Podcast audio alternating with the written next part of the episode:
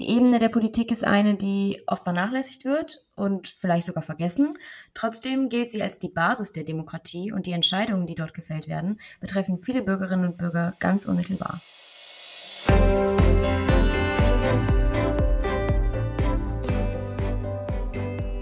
Was ist gemeint? Äh, der Titel verrät es. Kommunen und Kommunalpolitik. Und damit herzlich willkommen zu Drittstimme, dem Podcast zum politischen System Deutschlands. Wir sind wie gewohnt zu dritt und starten mit einer kleinen Vorstellungsrunde. Miriam, wir haben dich gerade schon gehört. Fängst du an? Ja, genau. Hallo, ich bin Miriam. Ich habe an der Heinrich-Heine-Universität den Bachelor Sozialwissenschaften studiert und 2019 absolviert. Und derzeit bin ich im Master in Duisburg und studiere Politikmanagement und freue mich hier zu sein. Ja, hallo auch meinerseits. Mein Name ist Stefan Marschall. Ich bin Professor für Politikwissenschaft an der Heinrich-Heine-Universität in Düsseldorf. Und hallo auch von mir. Ich bin Viktor, studiere Sozialwissenschaften im Bachelor an der Heinrich-Heine-Universität. Wie bereits erwähnt, wollen wir heute einen Blick auf die Ebene der Kommunen werfen. Herr Professor Marschall, ganz zu Beginn, worüber reden wir denn eigentlich, wenn wir sagen Kommunalpolitik? Ja, wir reden über, das ist vielleicht ein bisschen banal, aber über Politik in Kommunen. Was sind Kommunen? Kommunen, darunter verstehen wir Gemeinden und Gemeindeverbände, also zum Beispiel Kreise. Wir verstehen aber auch unter den Kommunen dann die Städte, die kreisfreien Städte, in denen wir leben. Und all, was, alles das, was dort passiert im Sinne von ja, der Findung allgemein verbindlicher Entscheidungen. Das ist Kommunalpolitik, an der verschiedene Akteure beteiligt sind, die in verschiedenen Formen abläuft und äh, die uns doch letzten Endes alle betrifft. Theoretisch könnte man das ja auch einfach auf die Landesebene beziehen. Worin unterscheidet sich denn Kommunalpolitik von Landespolitik und wie hängt das mit dem Föderalismus in Deutschland zusammen? Ja, die Länder sind erst einmal ja die zentralen Einheiten, die zusammen ja den Bund ergeben, also die äh, gemeinsam die Bundesrepublik Deutschland äh, formieren.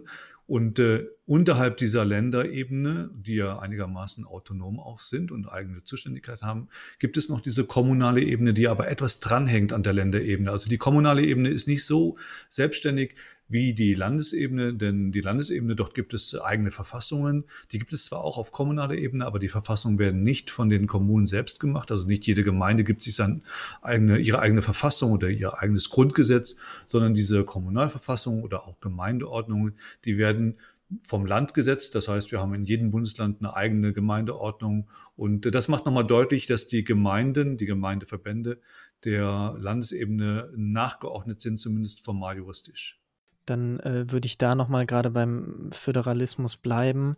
Ähm, man viele verbinden mit dem Bund eben bestimmte Bundeskompetenzen, mit den Ländern Länderkompetenzen. Was ist dann die Funktion der Kommunen im politischen System? Oder gibt es vielleicht sowas wie Kommunalkompetenzen? Ja, die gibt es tatsächlich, ähm, aber nicht nur. Also man muss unterscheiden zwischen dem sogenannten übertragenen Wirkungskreis der Gemeinden. Also in dem Fall machen Gemeinden das äh, oder setzen Gemeinden das um, was auf anderen Ebenen entschieden und beschlossen wurde. Zum Beispiel auf der Bundesebene, auf der Landesebene oder auch auf der Ebene der Europäischen Union.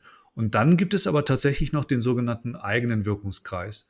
Und in diesem eigenen Wirkungskreis ist es so, dass die Gemeinden und Gemeindeverbände das Recht haben, bestimmte Entscheidungen selbst zu treffen, Geld zu erheben, Geld auszugeben, Recht zu setzen, Personal einzusetzen und ähnliches. Und äh, das ist dann der Bereich, wo die Gemeinden tatsächlich einigermaßen autonom sind und wo es dann auch letzten Endes Unterschiede zwischen den Gemeinden geben kann. Und dennoch entbrennt sich so ein bisschen eine Debatte darüber, ob jetzt die Kommunalebene eine politische Ebene ist oder ob sie nicht vielleicht einfach nur eine ausführende Verwaltungsebene ist. Ähm, warum ist das so? Und war, also wieso sind Kommunen dann hier explizit sehr, sehr wichtig und eben nicht nur als Verwaltungsebene anzusiedeln? Hm. Ja, das Grundgesetz macht ja ganz klar äh, und deutlich, dass der, den Gemeinden auch ein Recht gewährleistet sein muss, alle Angelegenheiten der örtlichen Gemeinschaft in eigener Verantwortung zu regeln. Das heißt, das Grundgesetz sagt äh, sehr deutlich, dass die Gemeindeebene eine autonome Ebene ist, in der Entscheidungen ja ganz unten am ähm, ja, in den Grassroots äh, getroffen werden darf. Und äh, deswegen ähm, wirkt es vielleicht beim genauen Blick gar nicht so, dass man sagen könnte, das ist ja nur eine Verwaltungsebene. Denn dort gibt es ja gewählte Parlamente, dort gibt es äh, ähm, Menschen, die äh, Entscheidungen treffen für andere, dort gibt es verbindliche Entscheidungen, die gelten dann für die ganze Gemeinde. Und äh, von daher, ähm, ja, sagt das Grundgesetz ist ganz klar, es gibt eine Autonomie der örtlichen Gemeinschaften, aber für viele ist das vielleicht gar nicht so klar, weil man denkt, die ganz großen zentralen Themen, die werden doch anderswo abgeräumt und anderswo behandelt und nicht auf der Ebene der Gemeinde. Sie hatten gerade die äh, Graswurzeln schon angesprochen. Wir haben ganz am Anfang von der Basis der Demokratie äh, geredet. Ähm, das alles impliziert ja, dass die Bürgerinnen und Bürger äh, klare ja, vielleicht Entscheidungs- oder Mitentscheidungsmöglichkeiten zumindest haben. Wie unterscheiden sich denn da vielleicht die Kommunen von der Ebene der Länder oder des Bundes? Ja gut, vielleicht sage ich erstmal, was nicht anders, sondern gleich ist. Also man wählt Parlamente äh, das machen wir auf der Landes- und Bundesebene auch. Aber dann äh, wird es schon ein bisschen anders. Interessanterweise sagt ja das Grundgesetz, dass äh, Entscheidungen auf der Gemeindeebene nicht nur durch Parlamente getroffen werden können, sondern auch durch ja, Versammlungen, Gemeindeversammlungen. Das heißt, theoretisch ist es möglich, dass alle Bürgerinnen und Bürger einer Stadt oder einer Gemeinde, eines Dorfes zusammenkommen auf dem Marktplatz oder wo auch immer, Burgplatz in Düsseldorf vielleicht, und äh, dort eine Entscheidung dann treffen, dort abgestimmt wird in der Gemeindeversammlung. Und äh, das ist natürlich auf der Landesebene und auf der Bundesebene ja gar nicht denkbar. Es wird auf der Gemeindeebene nebenbei auch äh, nicht praktiziert, aber zumindest ist das eine Möglichkeit. Und da sieht man dann schon, ja, man ist in kleineren Gemeinschaften, da kann Demokratie nochmal anders zum Ausdruck gebracht werden.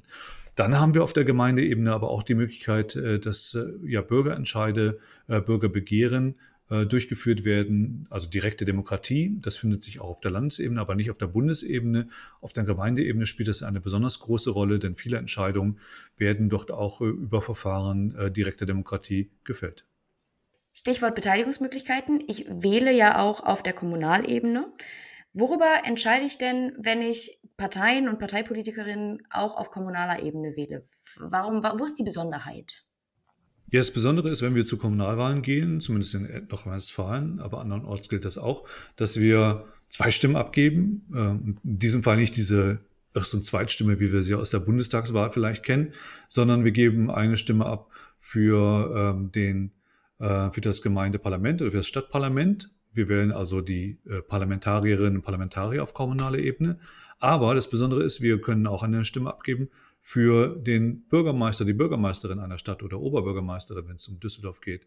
Das heißt, äh, da ist äh, noch eine ganz besondere Situation, dass wir äh, nicht nur die Legislative wählen, sondern wir wählen auch die Exekutive, also den Bürgermeister. Und dann haben wir das auf kommunaler Ebene, was wir ja vielleicht aus anderen Kontexten kennen, nämlich so eine Art präsidentielle Struktur, dass wir nämlich auch einen Bürgermeister unabhängig dann davon wählen, wer im Parlament sitzt. Sie wissen, dass man bei präsidentiellen Systemen ja auch davon spricht, dass man ja auch äh, nicht nur äh, das Parlament wählt, was dann wiederum den Präsidenten wählt, sondern man wählt beide Körperschaften. Zum einen Bürgermeister jetzt in diesem Fall konkret und Oberbürgermeister und zum anderen das Stadtparlament. Also wir haben so eine Struktur, die anders ist als auf der Landesebene, eine Struktur, die anders ist als auf der Bundesebene. Wir wählen die Legislative und auch die Exekutive.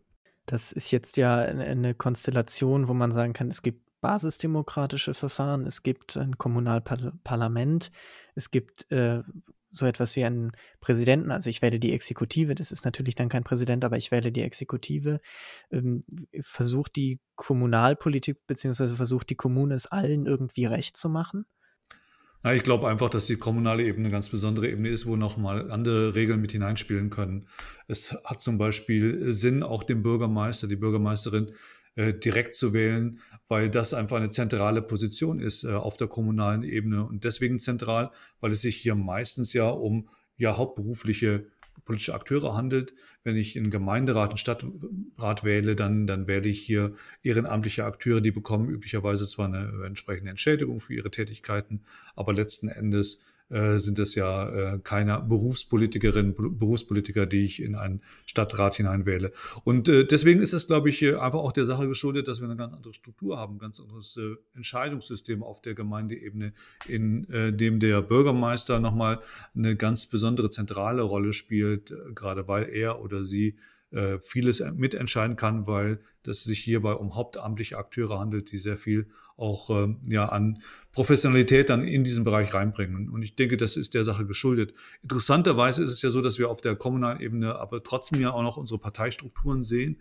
Sie äh, wählen ja auf der kommunalen Ebene äh, üblicherweise auch eine der Parteien, die Sie von der Landesebene oder von der Bundesebene her kennen. Hier doppelt sich ein wenig das Parteiensystem und äh, das ist auch nicht äh, zufällig so, denn die Parteien sind ja quasi bottom-up aufgebaut. Es gibt äh, Verbände, Stadtverbände von Parteien, äh, Kreisverbände von Parteien, sodass äh, die Parteien, die wir auf der Bundesebene sehen, auch bereits auf der kommunalen Ebene unterwegs sind und hier auch Einfluss nehmen. Auf der kommunalen Ebene ist allerdings auch noch ganz besonders typisch, dass äh, die äh, Personen eine wichtige Rolle spielen. Also Personenwahl ist nochmal viel stärker ausgeprägt als auf der Ebene des Landes, als auf der Ebene der, äh, des Bundes. Einfach deswegen, weil man äh, ja viel mehr unmittelbaren Kontakt auch zu den Menschen, die zur Wahl stehen, haben kann. Es ging jetzt ja gerade viel schon um das politische Personal. Ich würde gerne noch mal fragen, äh, viel läuft ja ehrenamtlich, salopp formuliert. Das heißt, das Parlament äh, setzt sich zusammen aus äh, Politikerinnen, die größtenteils zumindest ehrenamtlich dort arbeiten. Was bedeutet das vielleicht für die Kommune oder die Verbindung zwischen den Wählerinnen und der Kommune und der Politik auf der kommunalen Ebene? Ja, eigentlich ist es ja so ein Ideal, dass man sagt, dass die Menschen, die im Parlament andere Menschen vertreten, ja sehr dicht an äh, den Betroffenen sein sollen. Und äh, tatsächlich ist es so, dass ja viele Personen, die jetzt im Stadtrat tätig sind, andere Berufe haben, die sie wiederum in Verbindung setzen dann mit Menschen. Und vielleicht sind sie da auch eher in der Lage, die Lebenswelten, die Probleme äh, derer zu erkennen und eine Blasenbildung, die es oft gibt im Berufspolitikertum, dass man also gar nicht mehr weiß, was da draußen passiert und was abgeht, was die Menschen beschäftigt. Das ist eher dann eher nicht die Gefahr auf der kommunalen Ebene. Wir haben aber dann eine andere Gefahr, dadurch, dass es viele Ehrenamtliche sind, äh, stehen die äh, ja den professionellen Kräften dann gegenüber, die wir in der Verwaltung haben oder an der Spitze der Verwaltung durch den Bürgermeister, Oberbürgermeister oder die Bürgermeister. Und ähm, das ist dann eine Herausforderung, wenn die Leute, die das ehrenamtlich machen, also nebenbei, dann die Aufgabe haben, die anderen zu kontrollieren, äh, die aber sehr sachkundig sind, die 24-7 dann sich mit den Sachen beschäftigen.